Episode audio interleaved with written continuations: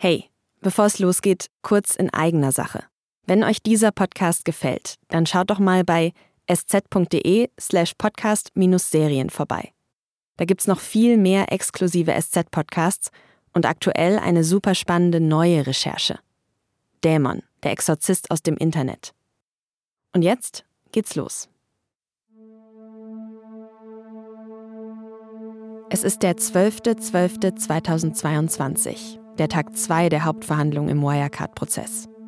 Der Tag, an dem die Verteidigung der Angeklagten jetzt auf die Vorwürfe der Staatsanwaltschaft reagieren darf. Mein Kollege Stefan Radomski ist natürlich wieder im Saal, in der JVA Stadelheim in München. Und kaum ist die Sitzung eröffnet, da legt Alfred Dierlam, der Verteidiger von Ex-Wirecard-CEO Markus Braun, direkt los. Dirlam fing sofort an, irgendwie äh, zu sagen, das sei irgendwie eine beispiellose Vorverurteilung gegen Braun und das sei alles überhaupt nicht haltbar. Die ganze Anklage sei im Prinzip unbrauchbar, die sei eine Farce. Er und seine KollegInnen hätten außerdem erst kurz vor dem Prozessbeginn noch riesige Mengen an Material von der Staatsanwaltschaft bekommen. E-Mails, Chats, Nachrichten, Kontoauszüge, sowas alles. Seit Anfang November seien da mehr als 100 Aktenbände dazugekommen. Dazu unzählige Dateien, viele davon auch beschädigt und nicht lesbar. Dirlam sagt, das war viel zu viel. Er hätte das gar nicht alles rechtzeitig zum Prozessbeginn auswerten können. Und deshalb könne er jetzt wiederum überhaupt nicht richtig verteidigen. Er hat eine klare Forderung dabei. Der ganze Prozess muss abgebrochen werden und die Ermittlungen müssen völlig neu aufgerollt werden. Antrag auf Aussetzung. Bis hierhin hatten wir euch das ja schon erzählt. Und jetzt? War's das jetzt? Hat Dirlam einen Punkt und der Prozess platzt schon am zweiten Tag? Das muss das Gericht nun entscheiden. Richter Födisch ist also gefragt. Und was tut der? Also Födisch hat sich da gar nicht in dem Moment auf diesen Angriff eingelassen, sondern hat das alles zur Kenntnis genommen und gesagt, okay, vielen Dank.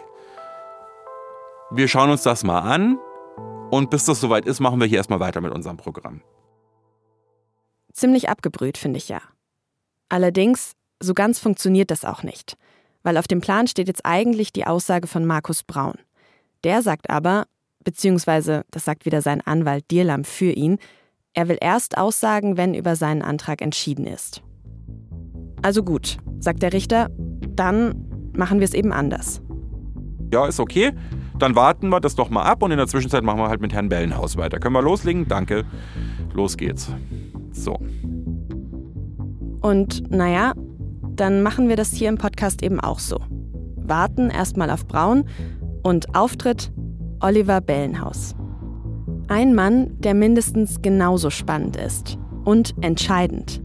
Denn Oliver Bellenhaus ist ja der Kronzeuge der Staatsanwaltschaft. Auf seine Aussagen stützen sich große Teile der Anklage gegen Markus Braun. Kann er das Gericht von seiner Version der Geschichte überzeugen?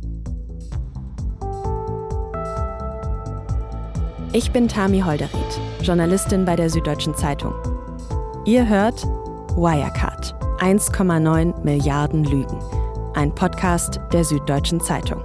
Folge 2, Staffel 3 Everybody Lies.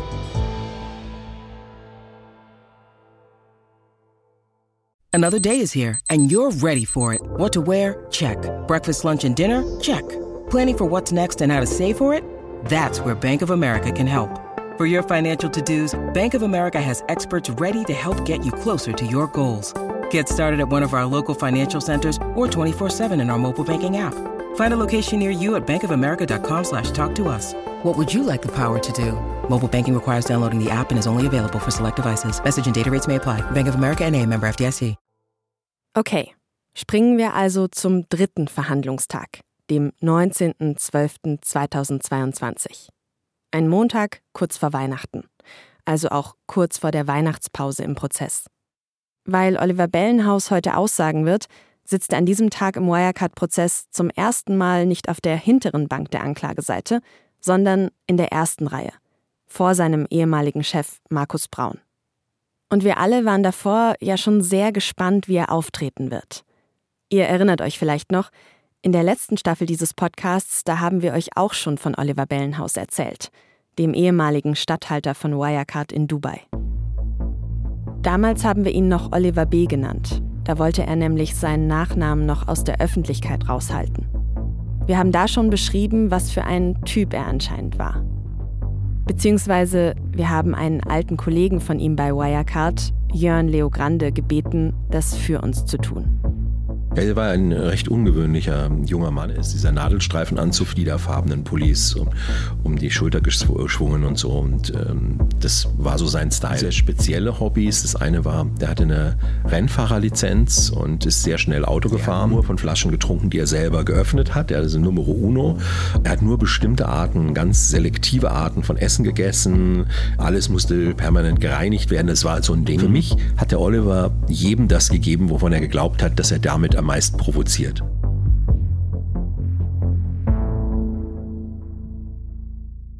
Aber zurück in den Gerichtssaal. Denn am 19.12.2022, da lernen ja auch wir, also die Öffentlichkeit, Oliver Bellenhaus zum ersten Mal kennen. Wie tritt er da auf? Naja, er trägt einen dunkelgrauen, schmal geschnittenen Anzug, ein gebrochen weißes Hemd und eine hellgraue Krawatte und eine FFP2-Maske, solange die Fotografinnen noch im Saal sind. Er wirkt an dem Tag irgendwie blass. Er ist ja sowieso schon eher ein schmal gebauter Typ, kurze Stoppelhaare, ziemlich schütter und er wirkte sehr blass, der wirkte fast schon durchsichtig. Das war so, so ein Kirchenmäuschen-Auftritt. Das ist wieder mein Kollege, Stefan Radomski. Dann kamen so ein paar Formalien vorab irgendwie. Die Staatsanwaltschaft erzählte noch ein bisschen was, dass da irgendwelche Unterlagen eingegangen seien.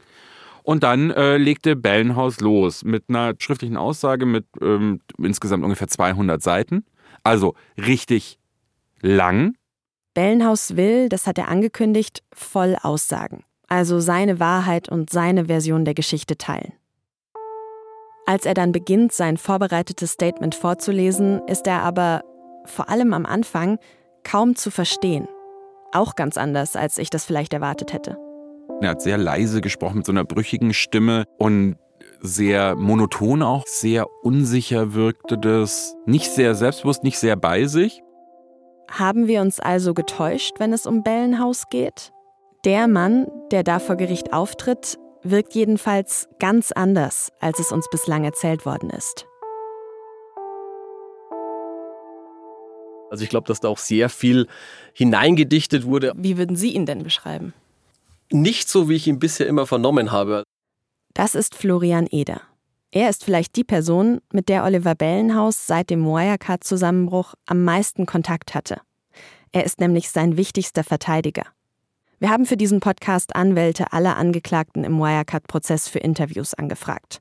Florian Eder hat zugesagt. Eder ist Strafverteidiger in München und lehrt als Professor für Strafrecht an der Polizeihochschule Baden-Württemberg. Auf seinem Instagram-Kanal, da postet er manchmal derbe Jura-Memes und auch mal ein Outfit of the Day-Video. Im Gespräch hat Eder uns erzählt, dass er Oliver Bellenhaus ganz anders erlebt, als der bislang beschrieben worden ist. Auch bei uns. Aber, sagt Eder, das liegt natürlich auch an den Umständen. Sie müssen sich mal überlegen, wenn Sie jemanden besuchen in Untersuchungshaft, dann ist das kein schillernder Vogel, sondern dann sind die Leute im Regelfall erstmal down. Das ist völlig normal und man fängt diese Leute auch eher auf. Bellenhaus sitzt ja seit dem Sommer 2020 in Untersuchungshaft. Er ist verheiratet und heute 50 Jahre alt.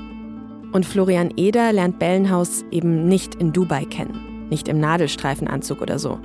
Bellenhaus ist auch nicht im schnellen Auto vor seiner Kanzlei vorgefahren. Zum ersten Mal gesehen haben sich die beiden im Gefängnis. In einem dieser Besprechungsräume, in denen sich Anwälte mit ihren Mandanten treffen können. Also eine Tür auf der Besucherseite des Gefängnisses, eine auf der Haftseite. Man geht rein und man, da kommt keiner im Anzug raus, sondern in so einer abgefransten Häftlingskleidung. Das ist, äh, wenn Sie so ein paar Küchenschürzen zusammennähen oder, oder Küchentücher. So schauen diese Kleidungen aus, total verwaschen, viel zu groß. In Blau oder in Weiß. Und ich glaube, Bellenhaus hatte weiße, das weiß ich gar nicht mehr. Und das schaut nach nichts gleich natürlich. Da geht man rein und dann hat man irgendwie so große Kleidung. Okay, Eda hat also von Anfang an einen anderen Eindruck von Bellenhaus als wir. Und ich habe mir irgendwie vorgestellt, dass man in so einer Situation als Strafverteidiger ja bestimmt direkt super viele Fragen hat. Wie lief der Betrug? Wissen Sie, wo das Geld ist? Oder Jan Masalek? Und vor allem natürlich die eine Frage. Sagen Sie die Wahrheit? Aber ich halte es wie Dr. House, everybody lies. Man darf nie auf das vertrauen, was Ihnen jetzt der Mandant sagt. Das möchte ich jetzt gar nicht speziell auf den Fall beziehen, aber so gehe ich generell rein. Und deshalb, sagt Florian Eder, hat er bei diesem ersten Treffen mit Bellenhaus kaum über den Fall Wirecard an sich gesprochen. Es geht eigentlich um ein Kennenlernen, um zu schauen, stimmt die Chemie und das muss von beiden Seiten stimmen. Was Eder auch wichtig war, direkt ganz ehrlich mit Bellenhaus zu sprechen über das, was wahrscheinlich auf ihn zukommt.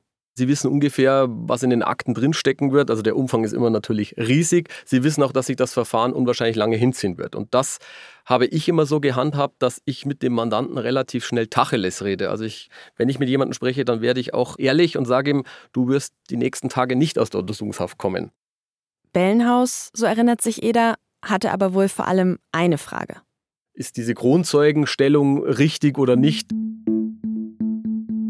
Bellenhaus wollte also wissen, ob er das Richtige gemacht hat, als er bei der Staatsanwaltschaft ausgepackt hat.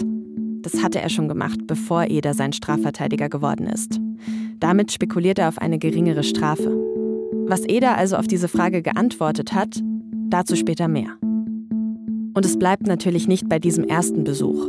Eder wird in den Wochen und Monaten vor dem Prozessbeginn noch oft in die JVA Stadelheim kommen um seinen Mandanten auf die Verhandlung vorzubereiten und eine Strategie für die Verteidigung zu entwickeln.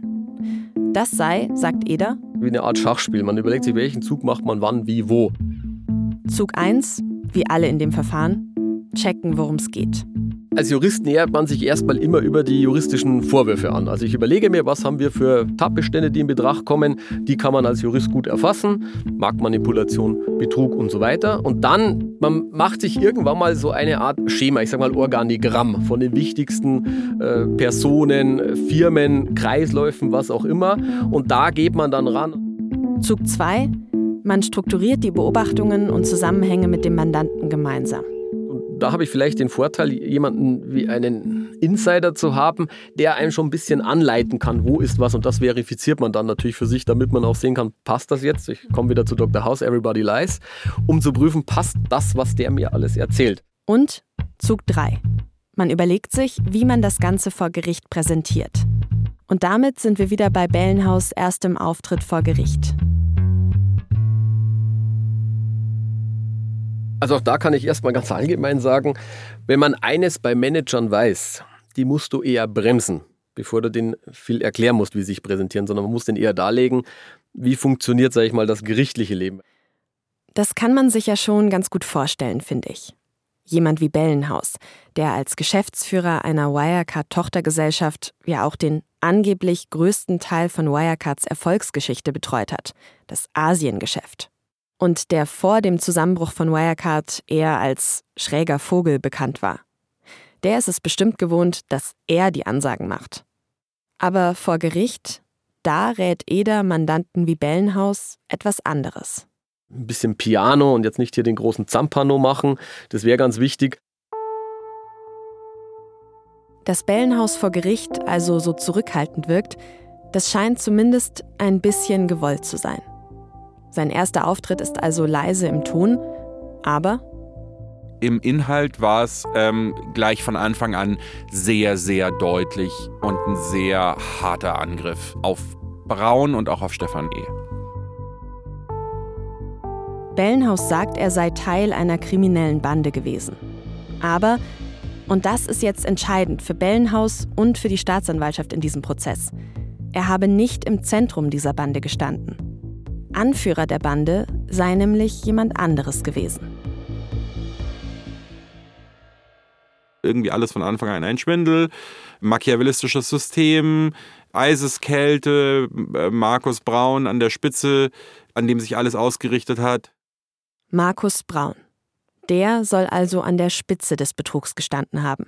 So sagt es Bellenhaus. Braun habe gewollt, dass die Bilanzen gefälscht werden. Teilweise seien die Anweisungen dazu direkt von Braun gekommen, teilweise über andere. Es sei aber immer klar gewesen, dass Braun von allem gewusst habe.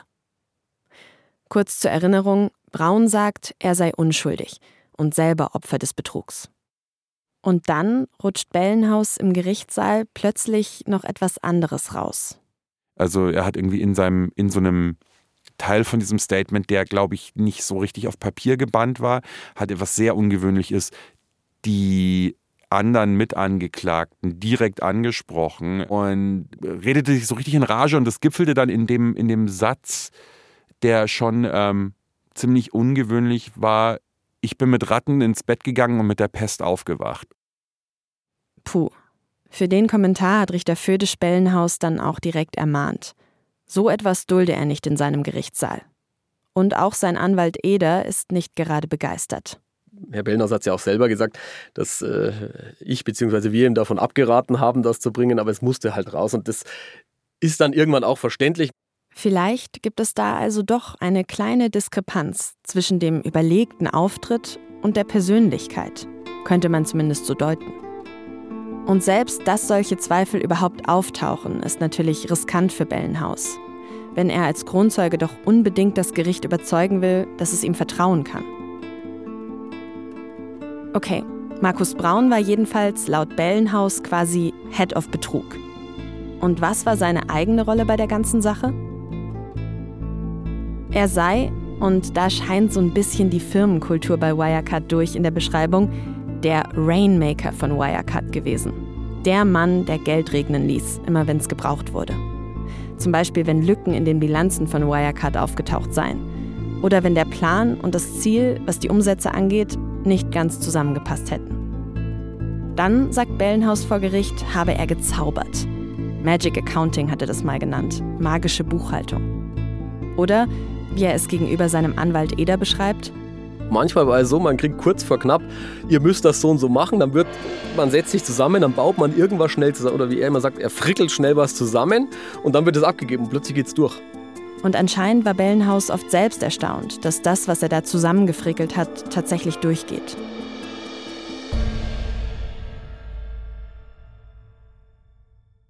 Bei diesen Fälschungen, die Bellenhaus da vor Gericht beschreibt, da geht es vor allem um das sogenannte Drittpartnergeschäft von Wirecard in Asien.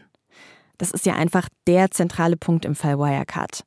Das hat angeblich einen Löwenanteil von Wirecards Gewinnen ausgemacht. Und genau aus diesem Geschäft fehlen eben auch die 1,9 Milliarden Euro.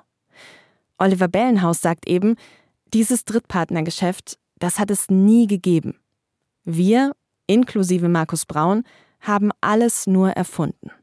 Und das ist ja schon ein zentraler Punkt in diesem ganzen Prozess, wenn man eben behauptet, es hat dieses Geschäft nie gegeben, dann muss man fragen, wo kamen denn dann die Zahlen her? Und dann sagt, naja, die Zahlen habe ich gemacht. Dann ist auch die Frage, wie haben sie die gemacht?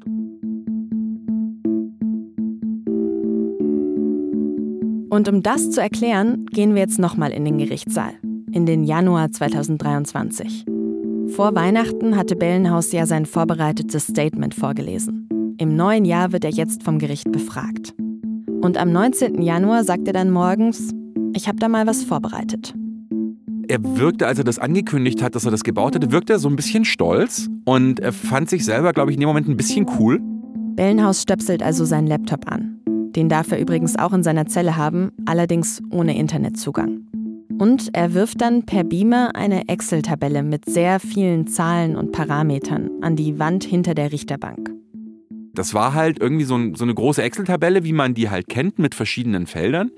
Und immer wenn er auf den Knopf drückte, weiß ich nicht, F5 oder sowas, dann sozusagen wurden diese Daten, so hat er das geschildert, die er da im Hintergrund quasi reingefüttert hat, neu durchgemischt, neu arrangiert, mit neuen Zahlen versehen. Die Tabelle spuckt also auf Knopfdruck verschiedene Kreditkartenbuchungen aus, ganz nach den gewünschten Parametern. Zum Beispiel, wie viele Buchungen sind es? Wie groß ist die durchschnittliche einzelne Buchung? Wie viele unterschiedliche Datensätze sind da drin? Und so weiter und so fort.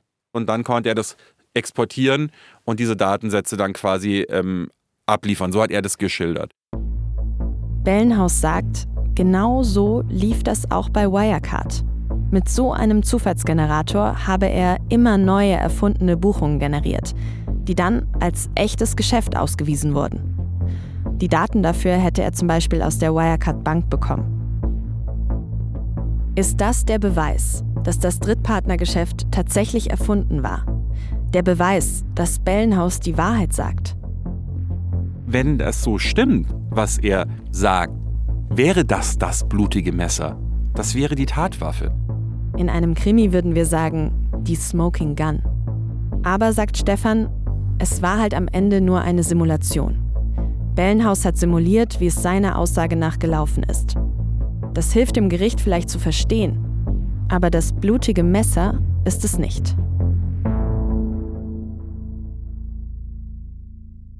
Und trotzdem, irgendwas scheint sich bei Bellenhaus verändert zu haben in der Zeit nach Weihnachten. Stefan beobachtet das so.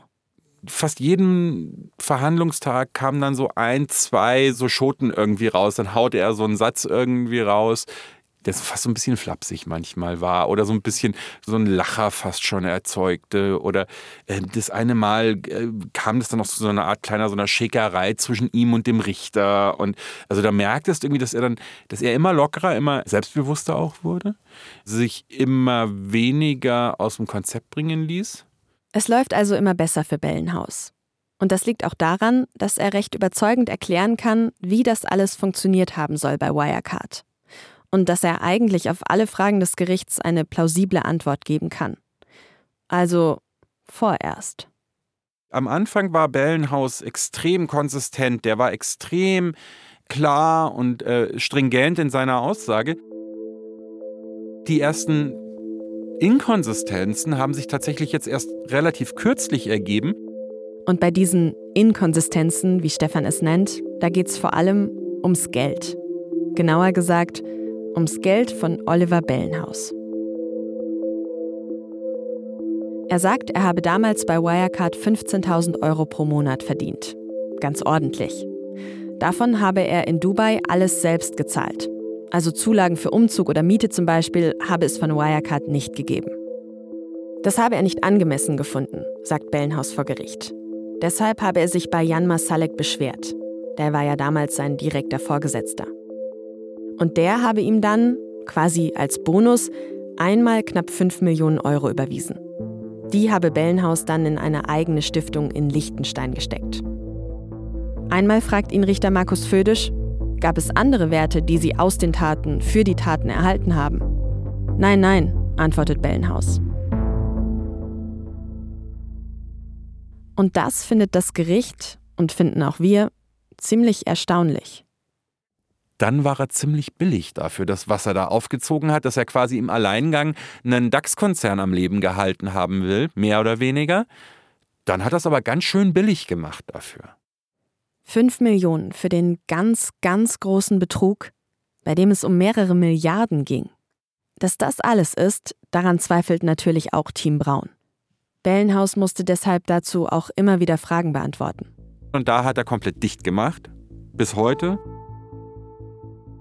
Das Problem dabei ist, Bellenhaus will ja Kronzeuge sein. Und das heißt eben nicht nur, dass er die anderen Angeklagten belastet, sondern das heißt auch, dass er seine eigene Schuld vollumfänglich eingesteht. Und dazu wiederum würde auch gehören, seinen Anteil an der Beute wieder über den Tisch zu schieben, also in vollem Umfang zurückzugeben. Und die These von Team Braun ist jetzt die. Vielleicht hat Bellenhaus noch viel mehr Geld bekommen, als er zugibt. Vielleicht hat er das irgendwo gebunkert, wo es bislang nicht gefunden wurde. Und vielleicht will er jetzt einfach kürzer ins Gefängnis und sagt deswegen so viel aus. Um sich dann mit der restlichen Kohle ein schönes Leben auf irgendeiner Karibikinsel zu machen. Und deshalb würde es, wenn man bei Bellenhaus noch irgendwo Geld finden würde, seine Glaubwürdigkeit einfach total kaputt machen. In allen Punkten. Also auch in denen, in denen er Markus Braun belastet. Florian Eder gibt sich da aber ganz locker. Das wurde ja auch genau angeschaut. Welche Gelder sind wohin geflossen? Es gab keine Gelder, die außerhalb dessen, was er verdient hat, irgendwo geflossen sind. Und Eder sagt noch was. Nämlich, dass Bellenhaus sich ja vielleicht gar nicht erst gestellt hätte, wenn er wirklich noch irgendwo Millionen versteckt hätte. Was für mich keinen Sinn ergibt, dass ich sage, ich bin, also ich hätte Geld ohne Ende und da habe ich keine bessere Idee, als ich sage, ach, ich fliege nach München, um zu sagen, jetzt äh, haue ich den Dr. Braun in die Pfanne und dann lebe ich wieder ganz normal mit meinen Millionen. Also das, das ist für mich einfach widersprüchlich. Aber Team Braun glaubt trotzdem nicht, dass Bellenhaus wirklich alles auf den Tisch gelegt hat. Deshalb lassen sie, wenn es um Bellenhaus Geld geht, absolut nicht locker. Immer wieder die Frage, naja, was ist denn mit dem Geld, wie sieht es denn mit auf den Konten ihrer Frau so aus? Und Team Braun glaubt noch was anderes nicht. Das mit dem Handy. Ich kann Ihnen nur sagen, zu dem Zeitpunkt war ich nicht Verteidiger und ich weiß nicht, was mit dem Handy ist, außer auch das, was ich gehört habe. Daran erinnert ihr euch vielleicht noch. Das haben wir in Staffel 2 auch schon erzählt. Als Bellenhaus im Sommer 2020 zu seiner ersten Vernehmung bei der Staatsanwaltschaft kommt, da hat er nämlich sein Handy nicht dabei. Er behauptet, er habe es im Hotel liegen gelassen. Und seitdem sei es nicht mehr aufgetaucht. Das Handy war damals noch dabei, wo er in München ankam und dann war es nicht mehr dabei. Was mit dem Handy passiert ist, ich kann sie nicht sagen. Team Braun sagt, Bellenhaus hat es verschwinden lassen weil da vielleicht Dinge drauf waren, Chats, Fotos, was auch immer, die Bellenhaus-Version der Geschichte widersprechen. Und, sagt Team Braun, wer Dinge verschwinden lässt, der kann kein guter Kronzeuge sein. Natürlich ist es beschissen. Mir wäre auch lieber, wenn wir das ganze Handy hätten und vielleicht auch sogar noch Chatverkehr. Denn damit könnte man ja, sagt zumindest Eder, vielleicht auch vieles von dem, was Oliver Bellenhaus ausgesagt hat, beweisen. Zum Beispiel, dass er Kontakt mit Markus Braun hatte kann er aber nicht. Und das ist am Ende wohl das größte Problem von Team Bellenhaus. Dass es kaum Beweise gibt für das, was er sagt. Wenn es stimmt, was er sagt, dann ist er ein guter Kronzeuge. Aber das setzt voraus, dass er alles auf den Tisch gelegt hat.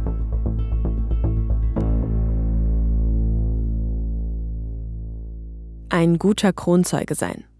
Das will Oliver Bellenhaus aber natürlich nicht einfach nur so. Aus dem Kronzeugenstatus verspricht er sich schließlich etwas. Die Aussicht auf eine mildere Strafe. Kronzeuge ist dabei im deutschen Strafrecht kein offizieller Status. Man wird zum Kronzeugen, indem man über Mittäterinnen aussagt und hilft, eine Straftat aufzuklären. Ob man dann auch wirklich milder bestraft wird, das entscheidet am Ende das Gericht. Eine Staatsanwaltschaft, die kann nur andeuten, dass sie sich für jemanden wie Bellenhaus einsetzen wird und dass das Gericht das möglicherweise bei der Strafe berücksichtigen könnte. Und Florian Eder sagt, ein Zeichen, inwieweit die Staatsanwaltschaft das im Fall Bellenhaus tun will, das gab es bislang noch nicht. Das ist völlig normal und in jedem Verfahren auch gang und gäbe, dass man zumindest mal spricht, man kann etwas versprechen, das ist völlig in Ordnung. Aber zumindest mal irgendwo sagen, aus Sicht der Staatsanwaltschaft, wie sieht es aus?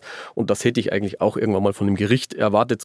Für Eder ist das auch ein Problem, weil er seinen Mandanten ja quasi bei der Stange halten muss. Also immer wieder motivieren.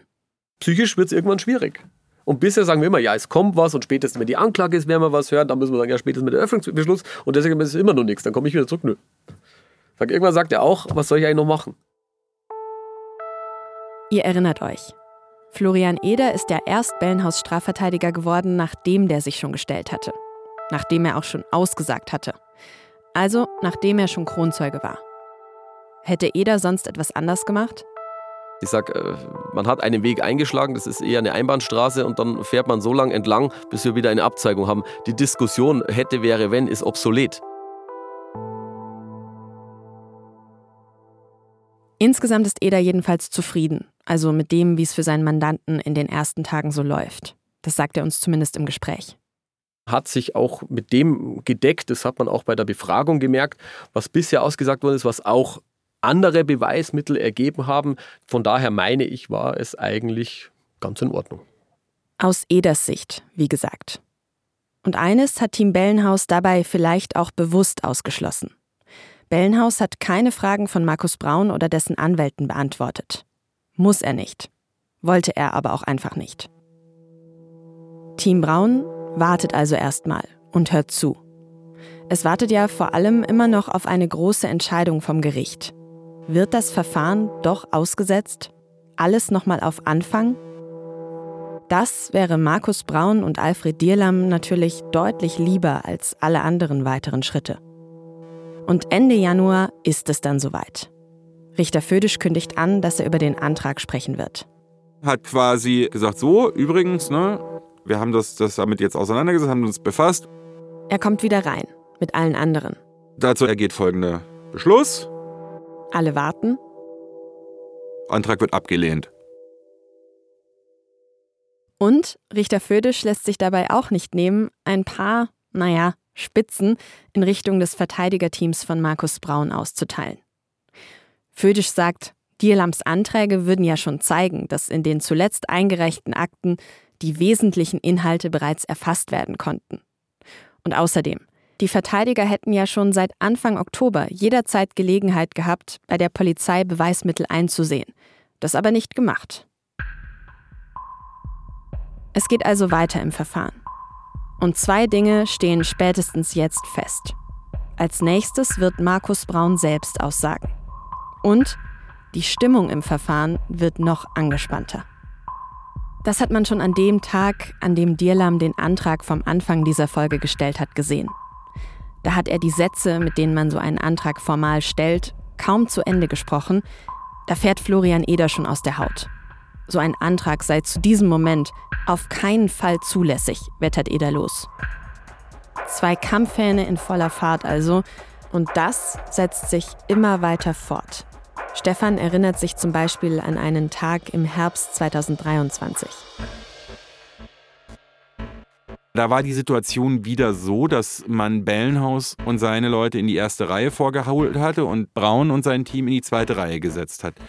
Und Bellenhaus erklärte sich da eben wieder eine Erklärung verlesen und danach irgendwie Fragen des Gerichts und der Star auch beantwortet. Und offenbar hat einer der anderen Anwälte von Markus Braun im Hintergrund, und zwar ohne Mikro, immer wieder kommentiert, was Bellenhaus so sagt. Und mutmaßlich dann halt gerade so laut, dass es die vordere Bank halt auch auf jeden Fall hört. Und da eskalierte dann plötzlich die Situation, dann, dann, dann kam irgendwie Eder irgendwie äh, von jetzt auf gleich in Rage und knallte irgendwie auf den Tisch und das sei eine Unverschämtheit und äh, man möge das doch jetzt mal unterlassen, hier die ganze Zeit irgendwie blöd dazwischen zu quatschen. Eder wird richtig sauer. Ich verbitte mir das und es ist eine Unverschämtheit, dass der Kollege da immer dazwischen pöbeln muss und na, na, na, na, na. So.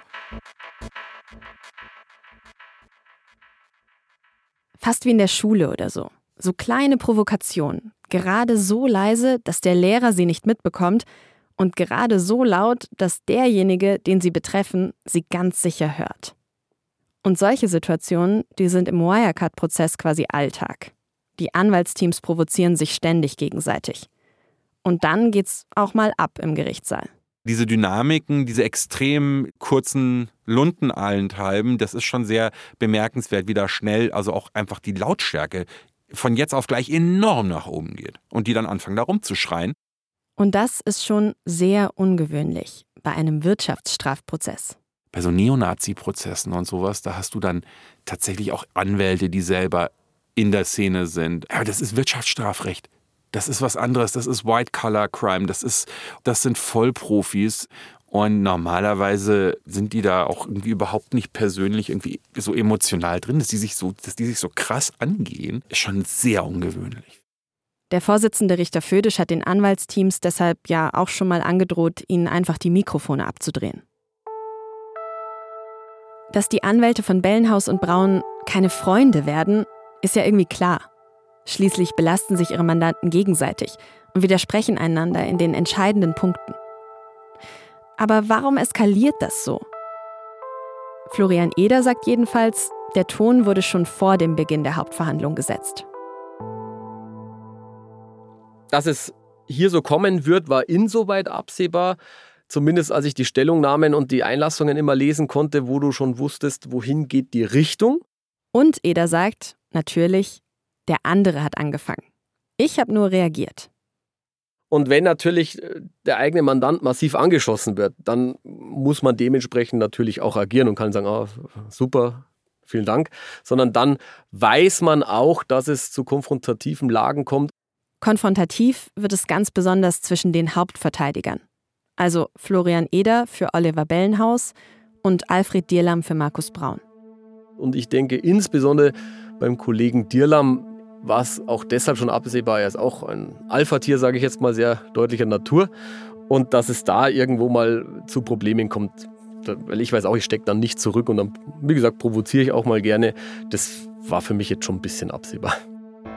Was Alfred Dierlam selbst dazu denkt, das hat er uns noch kurz vor Veröffentlichung dieser Episode schriftlich mitgeteilt. nachdem wir ihn über das Jahr hinweg öfter für ein Interview angefragt hatten.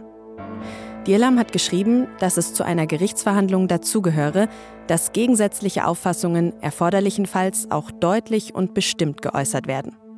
Sein Vortrag sei zwar in der Sache hart, aber nie unsachlich. Aber wenn ihm jemand ins Wort falle, dann könne es eben auch mal laut werden. Seine Einschätzung ist ansonsten, der Ton im Gerichtssaal sei überwiegend von allen Seiten moderat und völlig normal. Das sieht mein Kollege Stefan offensichtlich anders. Er sagt, es wirkt eher, als würden sich die beiden Teams im Gerichtssaal ständig gegenseitig provozieren. Und naja, nach einem Jahr Prozess wissen alle im Saal wahrscheinlich ganz genau, welche Knöpfe sie beim jeweils anderen drücken müssen. Wie eine Art Spiel. Aber wer gewinnt da was? Also warum eigentlich das Ganze? Naja, die Frage ist ja, wenn es um eine Ablenkung geht, geht es dann nicht auch um die Sache? Also ich bin mir nicht sicher, ob nicht gezielt ein kleiner Streit vom Zaun gebrochen wird, damit man über das, was gerade davor geredet wurde, vielleicht nicht mehr so intensiv nachdenkt wie über die Rumbrüllereien allenthalben. Von was das Team Bellenhaus vielleicht gerne ablenken würde, das haben wir schon gehört. Aber was ist mit Team Braun? Wovon wollen die womöglich ablenken? Brauns Version dessen, was angeblich passiert ist, hat sich in den vergangenen Monaten einfach enorm verändert. Darum geht es in der nächsten Folge. Das war Staffel 3, Folge 2 von Wirecard. 1,9 Milliarden Lügen. Ein Podcast der Süddeutschen Zeitung. Noch mehr exklusive Podcast-Serien finden Sie unter sz.de-podcast-serien. Ganz aktuell Dämon, der Exorzist aus dem Internet. Eine aufwühlende True-Crime-Recherche zu ungeahnten religiösen Parallelwelten und über den Umgang unserer Gesellschaft mit psychischen Erkrankungen. Wirecard. 1,9 Milliarden Lügen. AutorInnen Franziska von Malsen, Vincent Vitus Leitgeb und Tami Holderried. Mitarbeit Leonardo Kahn. Produktion und Sounddesign Julia Ongert und Carlo Sarski. Zusätzliches Sounddesign Bonnie Stuev. Und moderiert habe ich, Tami Holderried. Vielen Dank an das SZ-Rechercheteam zum Wirecard-Skandal. Ganz besonders an Stefan Radomski, Johannes Bauer, Nils Wischmeier und Klaus Ott.